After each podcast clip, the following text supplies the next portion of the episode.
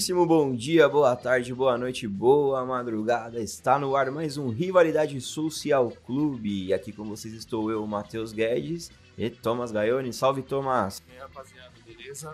Tudo jóia, tudo certo. Então, Thomas, esse é o nosso programa, o primeiro programa de fato agora, né? Ele do Ian foi o piloto, agora começamos com o programa 1. Obrigado pela audiência de vocês aí que prestigiaram o nosso primeiro programa. Quem não ouviu, vai lá ouvir que tá muito bom. O primeiro programa, assim, né? Entre aspas, o piloto. Esse agora é o primeiro. E nesse programa de. Agora sim, a estreia oficial. Vamos falar sobre o clássico de la Villa. O clássico entre Cerro e Rampla Júniors. O clássico, mais, o segundo cl maior clássico do Uruguai e que você talvez não conheça e deveria conhecer. E se já conhece, vai conhecer um pouquinho mais agora. Então, Thomas, fala para nós aí. Nosso programa vai ser re regido ao som de que hoje? Bem, hoje a banda que eu escolhi aqui é uma banda uruguaia dos anos 70. Banda de rock progressivo e bem doideira, chama Siglo. Siglo. Então, como de, de praxe, né? No nosso primeiro programa, o piloto, nós começamos dando um panorama histórico-político da região da onde o bairro acontece, da onde o clássico acontece, desculpa. E vamos seguir nessa mesma toada, né? Vamos, vamos apresentar para vocês o que é o, o que é a Vila del Cerro. A Vila del, Villa del Cerro é um bairro de Montevideo, capital do Uruguai, né? capital ali do paísito. E é um bairro que é totalmente diferente do resto da cidade, porque ele é um bairro que fica do outro lado da Baía de Montevideo, que é banhada pelo Rio da Prata. E como o próprio nome diz, Cerro, Cerro significa morro, então o bairro fica em um morro, ele fica mais, al mais alto ali a nível do mar do que o restante da cidade. E para quem vê o bairro do lado de Montevideo, do centro, da região do porto ali de Montevideo, enxerga o morro, o, o cerro, né, o morro, e nele você consegue ver ali a Fortaleza General Artigas, que é uma construção de 1811, é uma, a última construção do, do Império Espanhol. Então, assim, de 1811 é uma construção mais velha do que o próprio bairro e como, como é meio óbvio, né? Espero que seja óbvio para todos. O, o nome General, General Artigas, General Artigas, ele vem depois da construção, né? Porque esse foi construído pelos portugueses, pelos espanhóis, desculpa.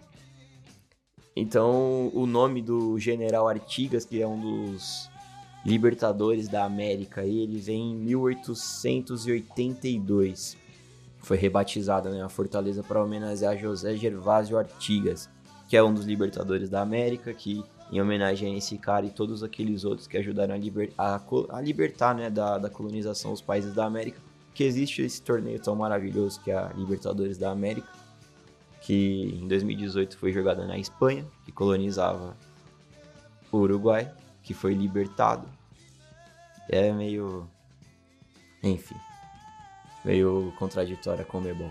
Mas voltando ali ao contexto histórico-político, a fundação da vila de fato ela remete a 1834, quatro anos depois da independência do Uruguai.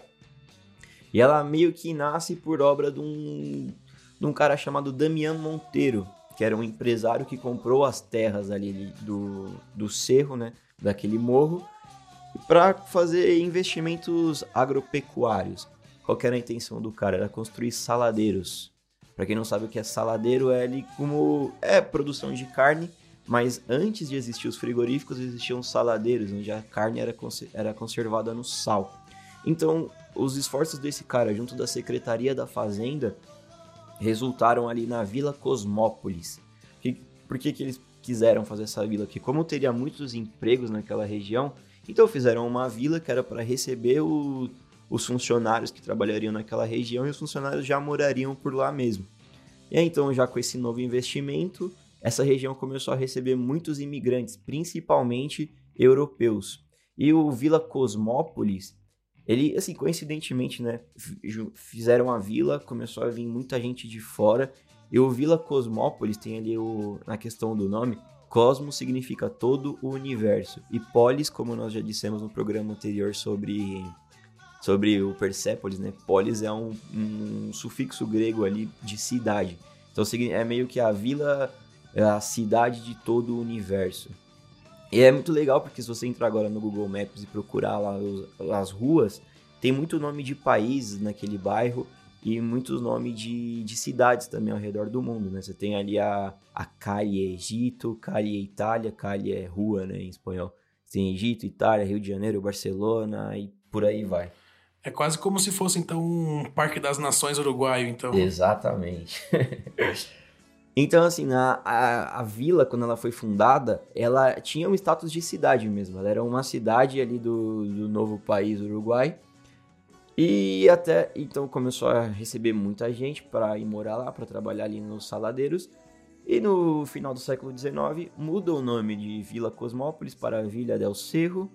E no começo do século XX muda ali o grande negócio da região. Saem os saladeiros e começa a chegar os frigoríficos, os grandes frigoríficos. Que aí é a revolução na indústria da carne. Né? Saem esse, essa conservação de carne no sal entre a conservação da carne no, no gelo, digamos assim, né? Ali refrigerado. E o primeiro grande frigorífico que chegou na vila foi fri a Frigorífica Uruguai, que é o primeiro da vila, mas o segundo do Uruguai. E com ela vieram vários outros frigoríficos, e isso fez com que bombasse ali a região. Começou a vir muito, tipo, veio mais ainda imigrantes para lá, muita gente começou a se mudar para aqueles lugares porque aumentou o nível de o número de empregos e com isso criou-se um ambiente próprio ali na região, né? Porque como você tem muita gente trabalhando, você precisa e as pessoas, as famílias desses trabalhadores estavam por lá, você precisa abastecer esses caras. Então começou a surgir muitos comércios ali na região. Em 1913, a vila ela foi integrada a Montevidéu, então ela deixa de ser uma cidade, passa a ser um bairro de Montevidéu, só que não alterou essa dinâmica, né? Ela vivia assim um, um ambiente à parte do restante da cidade. Tinha aquele um cotidiano próprio ali.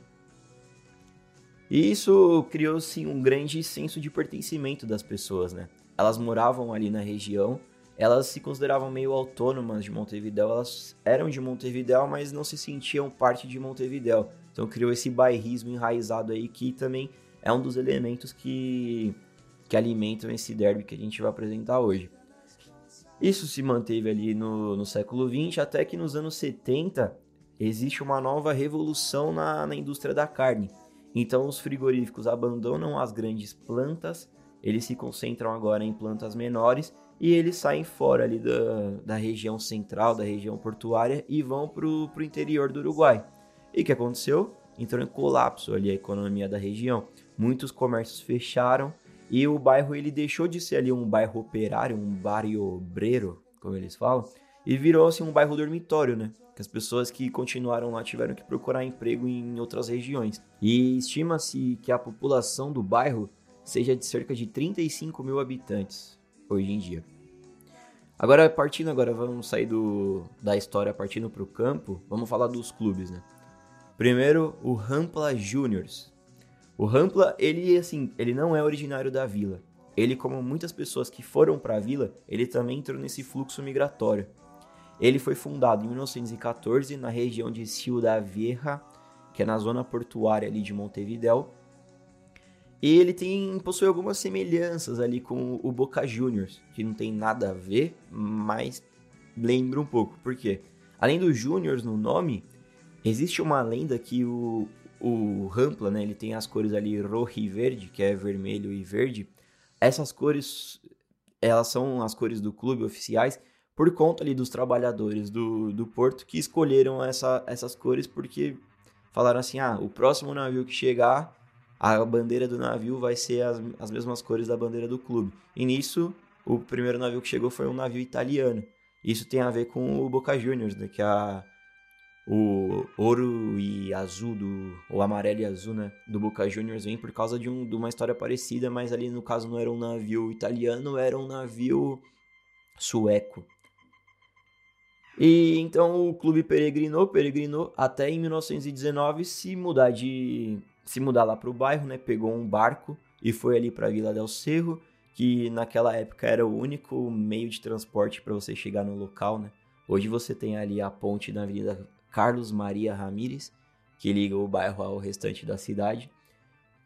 Mas na época só era possível ir para a vila de barco. Então os caras pegaram o barco, se instalaram na região e nesse fluxo migratório viraram ali moradores do, da Vila del Cerro. E o nome Rampla vem por causa da rua La Marcelaice, que é uma rua ali fica próxima ao porto e que ela popularmente é chamada de Rampla. Então é bem provável que o, a fundação do clube tenha sido nessa rua, por isso que Rampla Juniors, né, os filhos do, de Rampla.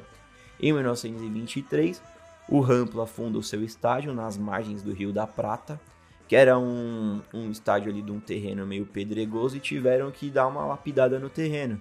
E é por isso que o, o, o apelido do Rampla é Pica Piedras. Tiveram ali que quebrar as pedras para afundar o estádio. Você quer falar alguma coisa, Tom?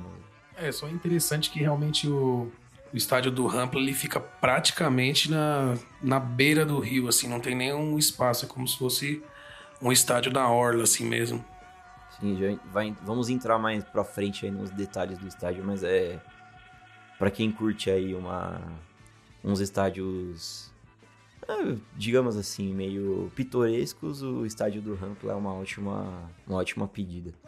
E agora partindo ali pro saindo do lado rojo-verde, indo pro lado azul celeste da rivalidade, nós temos o Cerro. O Cerro ele nasce como uma antítese ao Rampla. Porque assim, como o Rampla se mudou para a cidade, muitas pessoas da, da cidade não, desculpa, se mudou para o bairro ali do Cerro, muitas pessoas falaram: "Meu, não vou torcer para um time que é forasteiro, né? Não vou torcer para um time que não veio da, da cidade, do, do nosso bairro. Até por causa desse sentimento bairrista que eu já tinha falado anteriormente. E daí já existiam algumas tentativas de se fundar um clube ali na região desde, 1900, desde 1900, né, desde o início do século 20, mas nunca teve nenhum sucesso, até que em 1922 um grupo de jovens ali do bairro se juntaram e fundaram o Cerro Atlético, o Clube Atlético Cerro, na verdade, que tem os apelidos de Os Vilheiros.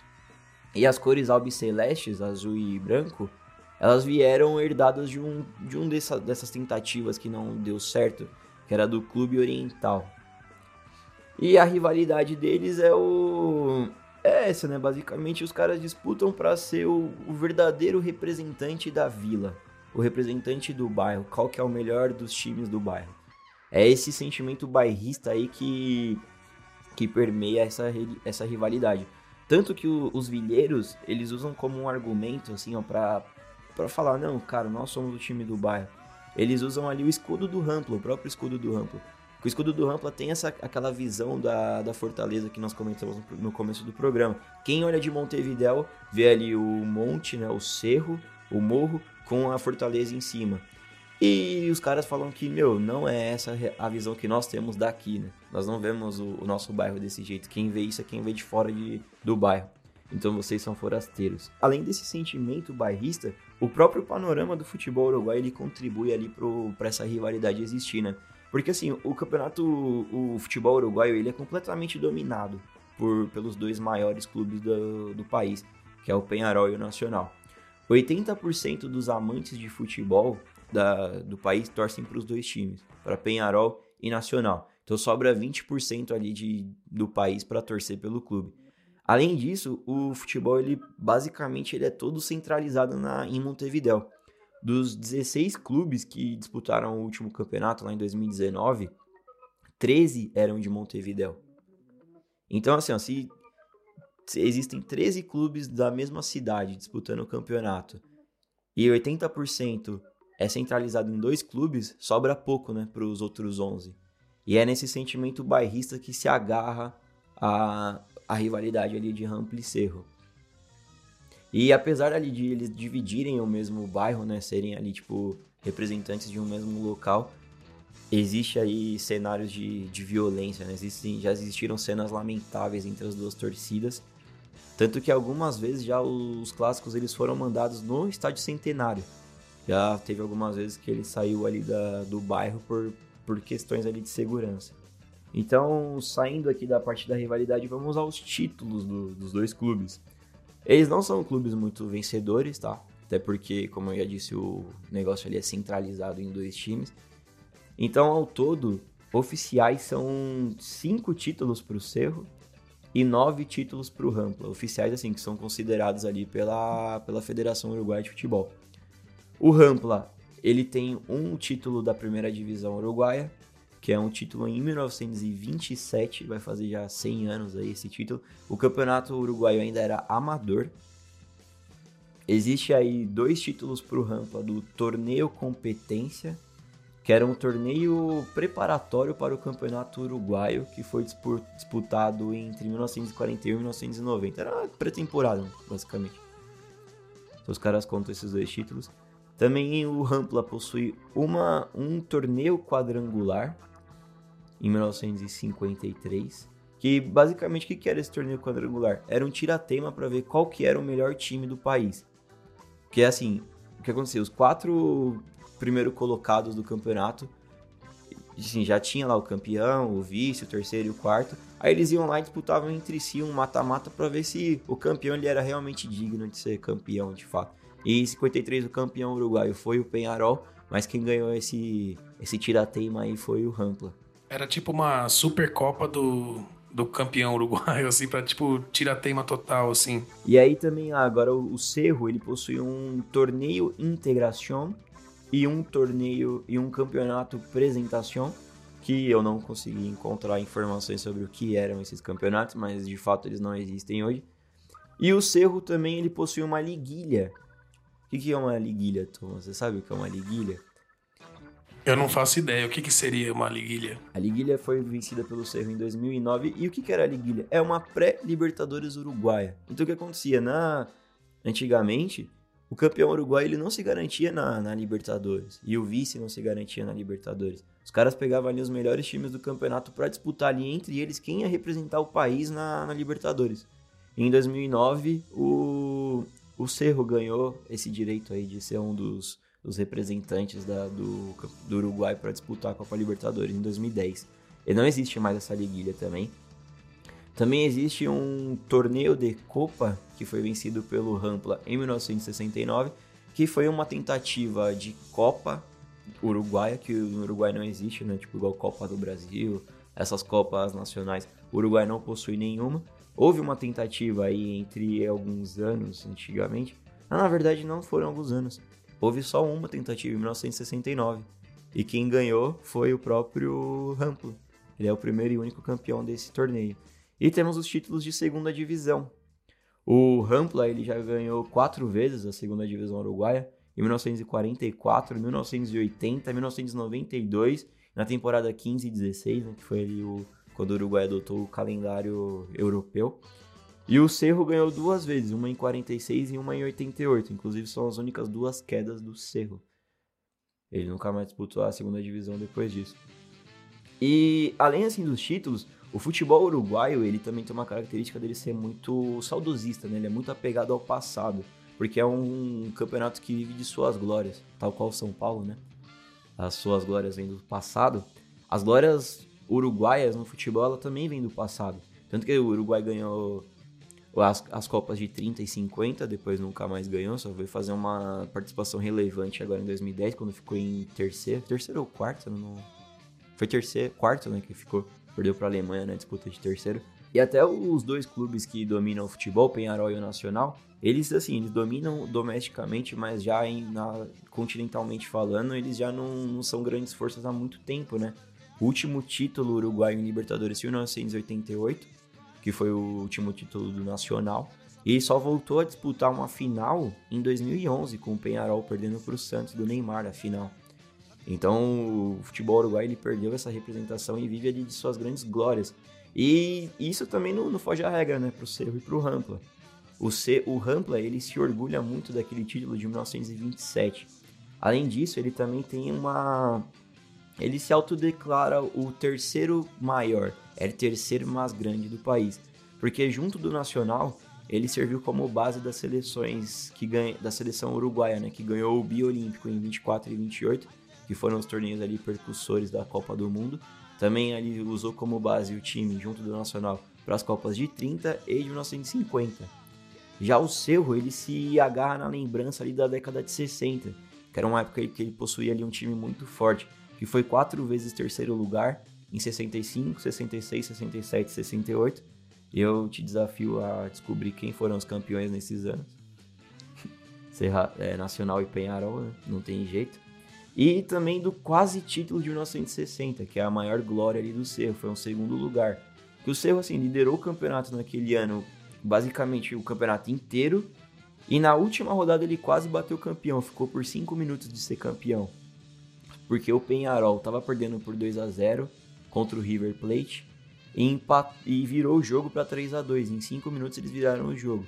E acabou empatado na pontuação com o Cerro e teve um tiratema e um, um jogo de desempate para valer o título no Estádio Nacional. E nesse jogo de desempate deu o Penharol, venceu o Cerro por 3 a 1 E coincidentemente, essas grandes glórias dos, dos dois times ela vem no auge da indústria da carne. E assim, naquela época, como o, tinha muitos comércios ali na região, era uma região muito forte é, financeiramente falando, economicamente falando, o, os empresários da vila, eles bancavam né, os times, eles eram torcedores, então eles davam ali dinheiro para os clubes. E quando ruiu, os clubes acabaram ruindo junto, né? Agora, passando ali para os números do, do clássico, o clássico ele já, é, já tem uma certa idade, já, né? Os clubes eles são ali de, da década de 20. Então, o, primeiro jogo aconteceu em 24 de abril de 1927. Então, já são ali já 92 anos de clássico, que foi em, o, o ano, inclusive, né? Que o, o Rampla ganhou o Campeonato Uruguaio. E ao todo são 128 jogos oficiais, com 43 vitórias do Rampla 37 empates e 48 vitórias do Cerro. Então o Cerro aí é, é pai do Rampla. E considerando amistosos, né, foram oito amistosos, então esse, essa conta aumenta para 136 partidas, com 44 vitórias do Rampla, 44 empates e 48 do Cerro. E atualmente o Rampla está na segunda divisão, então em 2020 não teremos clássico. Vamos torcer aí para que em 2021 essa rivalidade possa voltar a acontecer. E falando agora sobre participações continentais, não são muitas, tá? Eles não, não participaram muitas vezes aí de torneios lá na América do Sul. O Cerro ele já jogou três vezes a Libertadores. Ele jogou em 1995 e 2010, que foi naquela liguilha, que depois que ganhou a liguilha, e caiu nessas duas participações na fase de grupos. E em 2017 jogou a segunda fase dos, dos mata-matas, né, nessa pré-Libertadores, nesse novo formato aí que a Comebol fez, com três eliminatórias. Já entrou direto na segunda fase e por lá ficou, perdeu para a União Espanhola do, do Chile e disputou já a Sul-Americana duas vezes. Uma em 2018, quando perdeu para o Bahia, pro Bora Bahia minha porra. E em 2019, agora ano passado, ele perdeu na segunda fase pro Montevideo Wanderers, seu compatriota ali, os caras da mesma cidade. O Rampla ele jogou apenas uma vez um torneio continental, que foi a Sul-Americana de 2018, que foi a, os dois rivais aí disputaram a mesma competição. E eles caíram também na mesma fase, né, do, do Cerro, caiu na segunda fase. Já, já como o Cerro caiu para o Bahia, eles perderam para o Santa Fé da Colômbia. E a maior goleada Pica-Piedra aconteceu em 1944, que foi um 6 a 2 e a maior goleada Vilheira aconteceu em 5 a 0 aconteceu em 2006. Isso em 2006, quando o Cerro enfiou 5 a 0 no Rampla. Alguma consideração, Thomas? Só assim interessante que os times têm o estádio relativamente muito perto assim, um do outro. Então, ser um clássico de bairro, vamos dizer assim, é uma coisa 100% relevante aí na, na ideia desse jogo. E basicamente as torcidas deles, né, os íntias aí de cada clube. O do Cerro são os Los Vilheiros, né? Los Videiros. E a, os enteadas do, do Rampla é La Banda del Caminhão. Então, bem, bem interessante a história dos caras. Aí, Thomas, pegando o seu, seu gancho aí, que você falou sobre o, os estádios, né? Que eles são relativamente próximos. Então, vamos falar sobre as cantias, né? Dos, dos dois clubes. Começando pela Cantia Ramplense, né? A casa do Rampla. É o Estádio Olímpico de Montevideo. Ele foi inaugurado em 1923, mas não com esse nome, foi chamado primeiro de Parque Nelson, em homenagem ao almirante inglês Inácio, Inácio não, Horácio Nelson. E em 1980 ele foi rebatizado para Estádio Olímpico, que foi uma sugestão de um membro honorário ali do clube chamado Tsakos, e como o próprio nome já deixa a indicação, ele era grego.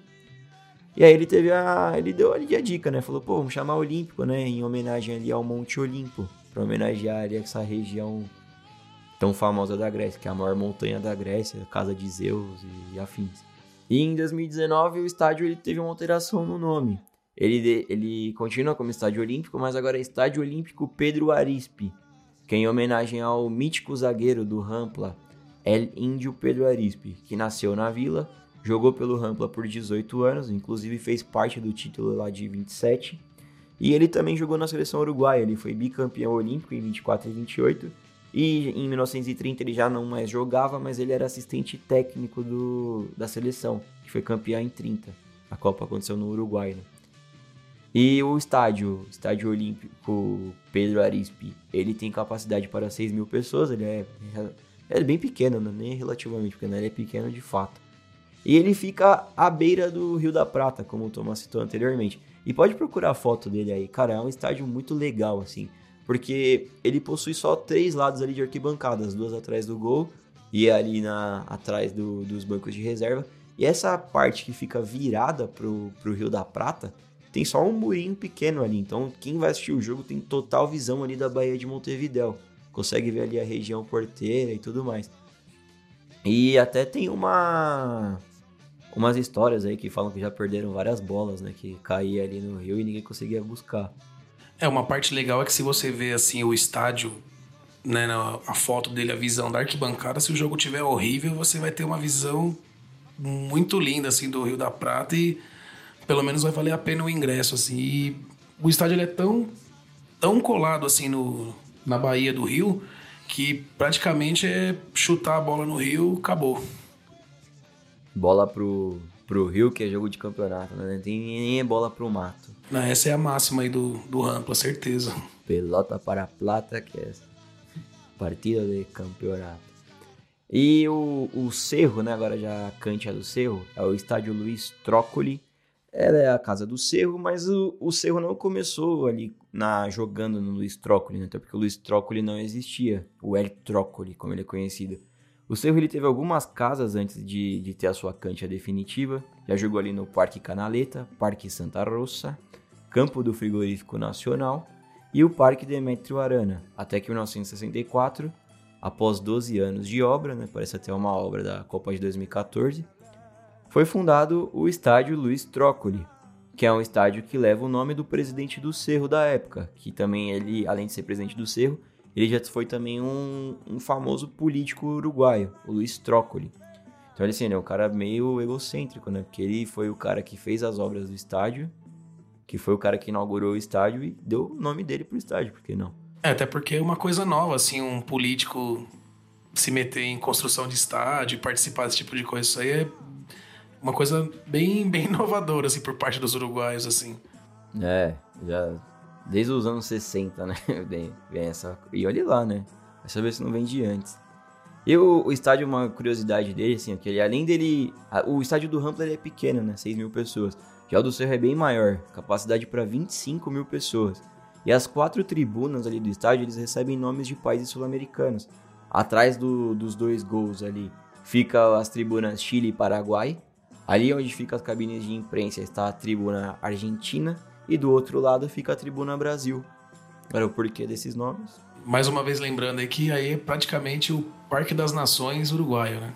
E agora falando sobre os jogadores que marcaram época, que tem números relevantes, né, na verdade, dentro do, desse clássico, dentro do clássico de La Villa, tem, temos o glorioso Manuel Loza, que ele foi um jogador do Rampla, e ele é o cara que mais marcou gols no clássico, ao todo ele tem 10 gols. Ele jogou ali entre as décadas de 40 e 50. E do lado do Cerro, o maior goleador é Carlos Carranza, que além dele ser o maior goleador do Cerro com 9 gols, ele é o segundo maior né, do, do clássico como um todo. Ele só perde aí pro Manuel Lousa. E esse Carlos Carranza, além dele ser o cara ali que fez mais gols pelo Cerro, ele também é o cara que mais fez gols em uma só partida. Ele fez 4 gols numa vitória ali do, do Cerro por 7 a 4 em 1957. Deve ter sido bem louco esse jogo, né? Imagina um 7 a 4 É placar de basquete. E agora entrando aí já no, no final do programa, né? Vamos para algumas curiosidades sobre, o, sobre esse clássico. Os dois times, eles são presididos por mulheres. A presidente do Rampla é a Isabel Penha e do Cerro é a Graciela Castro. E é, é engraçado, né? Porque... Engraçado não, né? Curioso. Porque é o- geralmente você não vê mulher, né, como presidente do clube. É, e o mais interessante é que a presidente do, do Rampla, ela trabalha há 40 anos no clube. Então ela diz que morou próximo do estádio, inclusive ela disse que morava próximo do desse jogador do Índio Arispe. Ela disse que ela morava muito próximo da rua dele e começou a acompanhar o Rampla como torcedora e foi subindo hierarquicamente, vamos dizer assim, até ela se tornar presidente do clube. Louco, tá vendo como é um negócio muito bairrista esse, esse clássico? É muito da hora. E as duas sedes dos clubes, elas ficam na mesma rua, na, na Rua Grécia, né? Calle Grécia. E se você for lá nessa Rua Grécia e quiser procurar as, as sedes, você fica tranquilo que você vai achar. Porque as sedes, elas são bem características, né? Com as cores ali dos dois clubes nas fachadas. E esse clássico, né? A gente tinha comentado, né, no, no programa passado, na abertura do último programa, que o porquê do rivalidade social clube. O futebol, ele é um, um esporte movido à paixão. E a linha tênue da paixão é o ódio. E o ódio, muitas vezes, é ali o elemento principal das duas das rivalidades. Só que esse clássico em si, ele não é só ódio, ele possui uma história de amor bem legal. Que é uma história que ficou conhecida aí do, do público brasileiro no, em 2019. Por quê? Porque o, o Fantástico, aquele programa da Globo, domingo, eles fizeram uma matéria sobre um, um torcedor ali do Uruguai, um torcedor do Cerro, chamado Justo. Que, qual que é a história desse Justo? O que aconteceu? Em 2019, lá no, no Dia dos Pais, lá no Uruguai, que eu não sei exatamente qual que é o Dia dos Pais no Uruguai, a Secretaria Nacional de Esportes ela lançou um, um documentário, um mini documentário, 8 minutos, está disponível no YouTube até esse, esse documentário, chamado Justo e Nico. Contava a história desses dois rapazes, o Justo e o Nico. Justo, um torcedor do Rampla, do Cerro, desculpa, Justo é torcedor do Cerro, e o Nico é o filho do Justo, que era um torcedor do Rampla. Só que aconteceu, quando o, o Nico nasceu, o Justo, assim, aquele cara doente pelo Cerro, com 72 horas de vida do Nico, ele foi lá na sede do, do Cerro para registrar ele como sócio do clube. O menino tinha três dias. Então ele levava ali o filho para os clássicos, ele, pro, não só para os clássicos, mas todo jogo do Cerro, todo jogo lá no Luiz Trócoli, o Nico tava lá com o pai dele. Até que um dia o Nico foi, já crescido, foi no estádio com um amigo. Foi ver o jogo do Rampla no estádio olímpico. E aí, velho, ele se encantou pelo Rampla, entregou as coisinhas dele do cerro pro pai e falou: Ó, pai, a partir de hoje sou Rampla.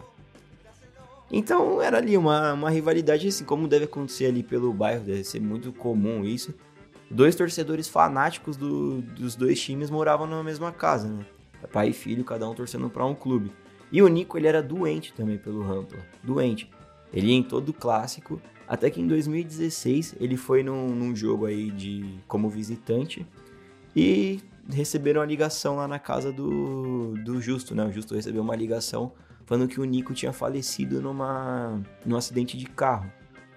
Então o que, que o Justo fez? Ele ficou com raiva, entrou no quarto lá do Nico e arrancou da, da parede do quarto uma bandeira enorme que tinha lá do Rampla. Porque ele ficou com ódio, falou, pô, o Rampla matou meu filho.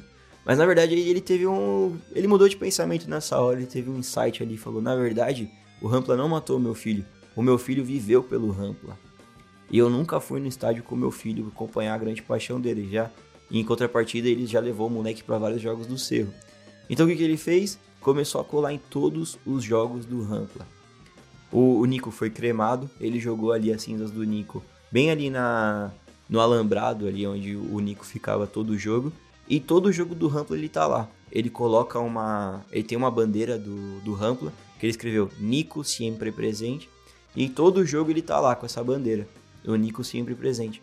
E essa história aí, ela ganhou fama internacional, tanto que foi até indicada para aquele prêmio da FIFA do, do torcedor do ano. E ele perdeu, né, pra aquela Silvia Greco, torcedora do Palmeiras, que narra o filho, o jogo pro filho que é deficiente visual.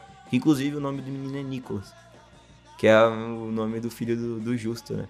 E até a Silvia, quando ganhou o prêmio, dedicou ao Justo, também foi bem legal isso aí. E, assim, é uma história bem comovente, né? É, é legal pra caramba essa história. Pra quem quiser e quem tiver, tira, tira um tempinho, pô. Oito minutos tá no YouTube. Vamos, vamos tentar linkar aqui no, no podcast esse o link lá do, do documentário pra assistir. E assim, o Fantástico ele fez, né? O, essa, isso daí caiu em conhecimento, assim, pelo menos aqui no Brasil, todo mundo conheceu essa história, ela virou bem popular por conta dessa matéria do Fantástico. E eu vou destacar aqui duas frases que são ditas. Uma é dita no documentário e outra na matéria do Fantástico. Uma é uma, fa uma fala do Justo, que ele fala que o, o sangue dele é cerro, mas o coração dele está com rampla, por conta ali do filho dele. E a segunda frase que eu quero destacar é da, da Graciela Castro, que é a, a presidente do Cerro. Ela fala sobre. Ela deu uma entrevista pro Fantástico. E ela fala ali, né, que o, ela é Cerro, as filhas dela são Cerro, só o neto dela mais novo que teima com ela e fala que é Rampla.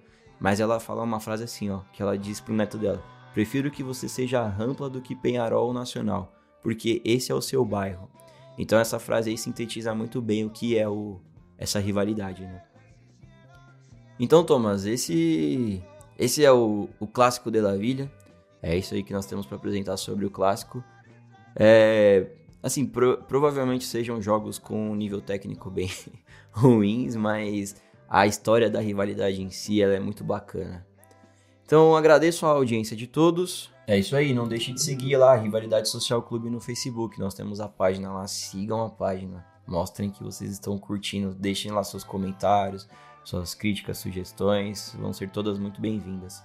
Então agradeço pela audiência de todos, ficamos por aqui e até o próximo programa. Valeu! Valeu, Tomás!